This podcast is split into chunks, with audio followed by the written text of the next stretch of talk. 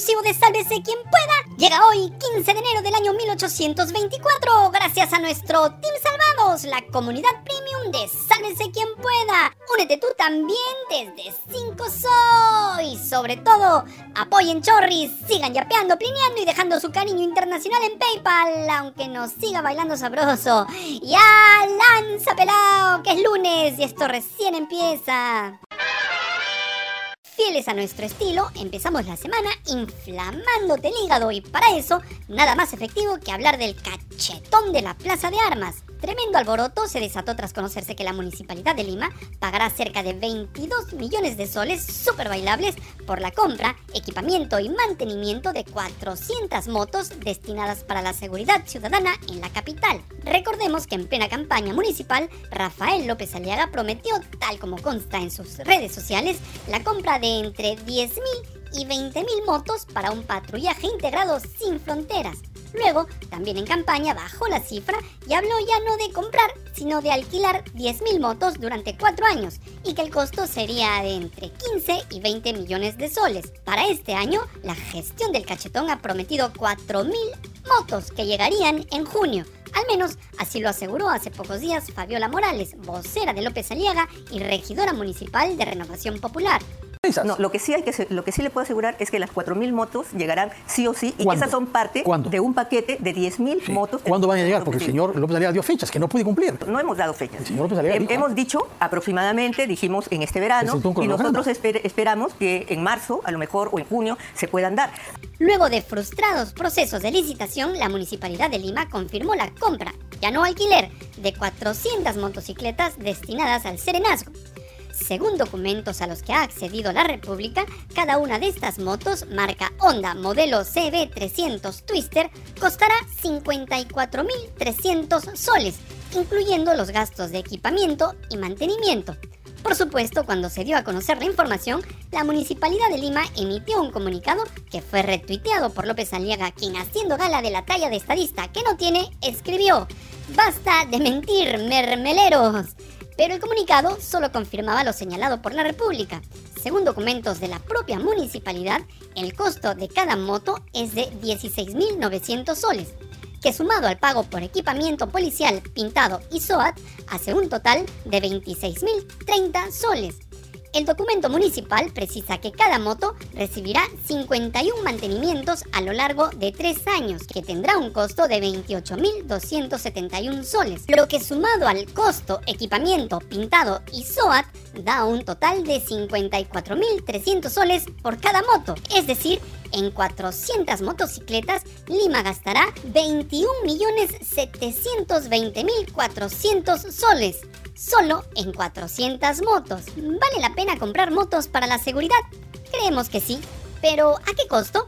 Recordemos que para este año han prometido 4.000 motos. Si hacemos la misma operación y tenemos en cuenta el mismo precio por compra, equipamiento y mantenimiento, en 4.000 motos se gastarían 217.200.000 soles. Y si son 10.000, para los próximos tres años, como prometió en campaña, la gestión de Rafael López Aliaga podría gastar 543 millones de soles solo en motocicletas para el serenazgo.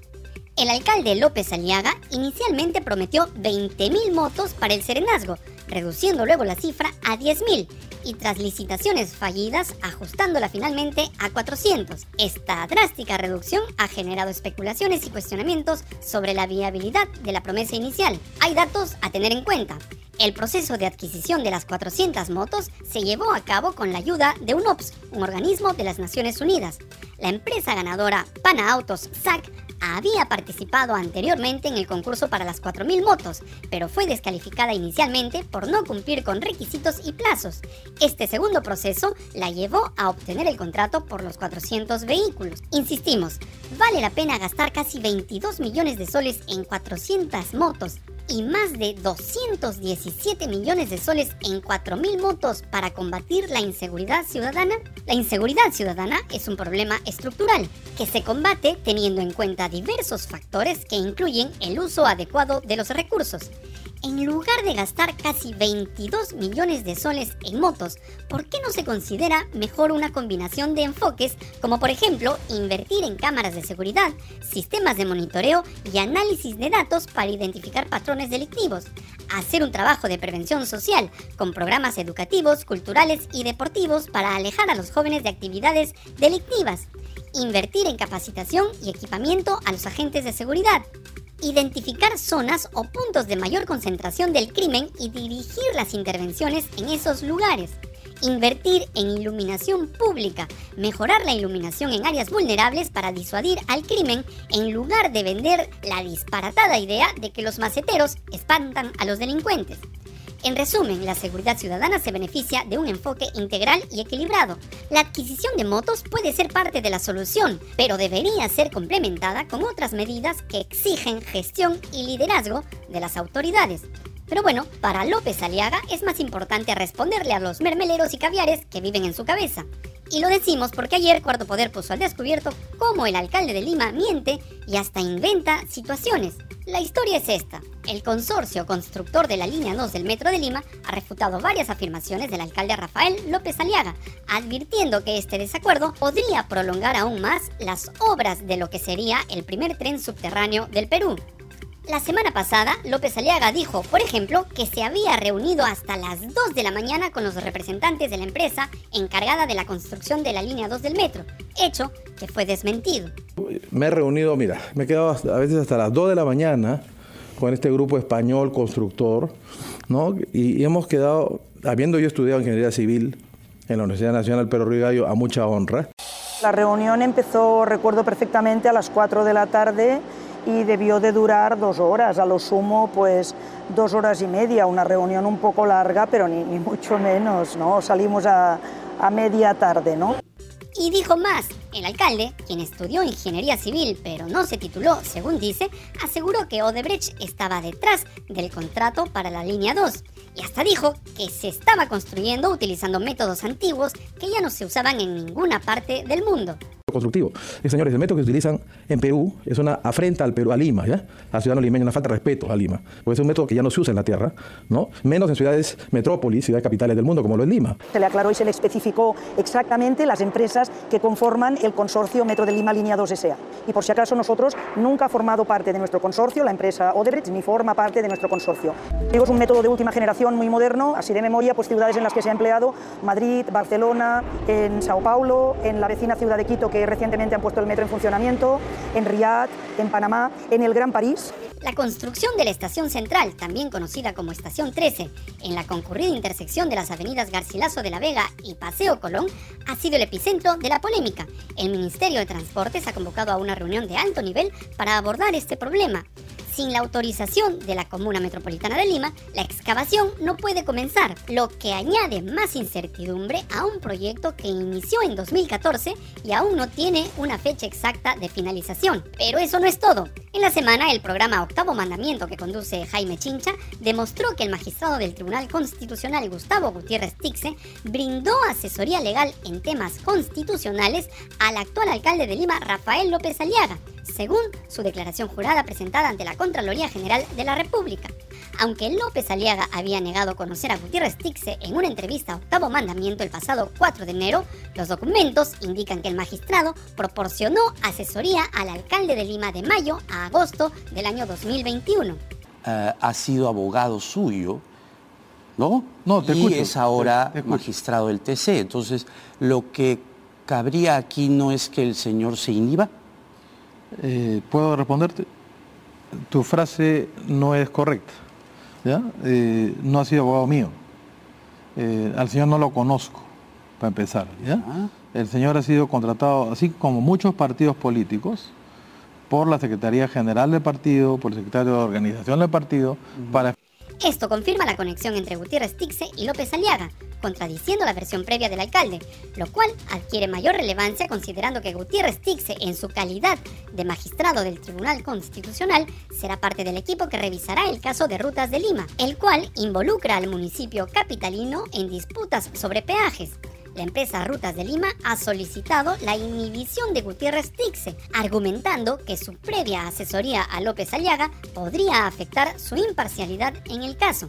Pero el alcalde asegura que no existe tal conflicto de intereses, una más. La semana pasada, Epicentro TV reveló el documento de la Contraloría que advierte que la deuda generada por las millonarias obras propuestas por Rafael López Aliaga recaerá sobre los hombros de los próximos cinco alcaldes. Sorprendentemente, los 42 proyectos, con una inversión de 4 mil millones de soles, se financiarían mediante la emisión de bonos, sin respaldo estatal, planteando preguntas sobre la sostenibilidad financiera. Con todo esto, sin duda, vamos rumbo a ser potencia mundial.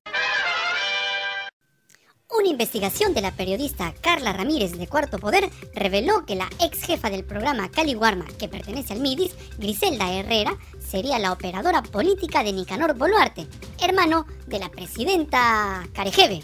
Según testimonios y conversaciones vía WhatsApp, Herrera es considerada la llave maestra para acceder al círculo de confianza de Nicanor Boluarte. Aunque inicialmente nombrada como jefa de San Martín del programa Cali en 2021, tuvo que dejar el cargo tras escandalosas denuncias. La investigación revela que en noviembre del año 2022, durante un plenario, se decidió que Nicanor Boluarte sea el coordinador nacional del partido Ciudadanos por el Perú, CPP, mientras que Griselda Herrera y Armando Villalobos serían los coordinadores regionales en San Martín. Se solicitó a los participantes lealtad y trabajar para las elecciones del año 2026. Villalobos, ex prefecto provincial, destaca que las autoridades políticas bajo órdenes de Nicanor tenían influencia en la designación y cese de prefectos. Además, reveló que la decisión de su propio nombramiento se tomó en la casa del hermano de la presidenta en San Borja, otros testimonios indican que los prefectos estaban condicionados a participar en actividades políticas como conformar comités para el partido CPP o conseguir firmas de afiliados. Se mencionaron presuntos aportes monetarios mensuales de las autoridades al proyecto político y ser afiliado al partido podría ser requisito para acceder a cargos. Después de una extensa espera y caos en el Congreso, Bernardo Arevalo asumió la presidencia de Guatemala. La sesión solemne, originalmente programada para el domingo en la tarde, se vio afectada por desacuerdos y decisiones judiciales que retrasaron el proceso hasta la medianoche del lunes, manteniendo al país en vilo. Hasta el último momento, los partidos que no aceptaron su derrota y denunciaron fraude en las elecciones hicieron lo posible por evitar la asunción de Arevalo. En su primer discurso como presidente en funciones, Bernardo Arevalo abordó los obstáculos enfrentados en los meses posteriores a su elección, destacando la resistencia del pueblo guatemalteco y la importancia de la democracia. Agradeció al Tribunal Supremo Electoral y a la Corte Constitucional por proteger la voluntad soberana del pueblo. El retraso en la investidura llevó a la salida de delegaciones internacionales, incluyendo al rey Felipe de España y al presidente chileno Gabriel Boric.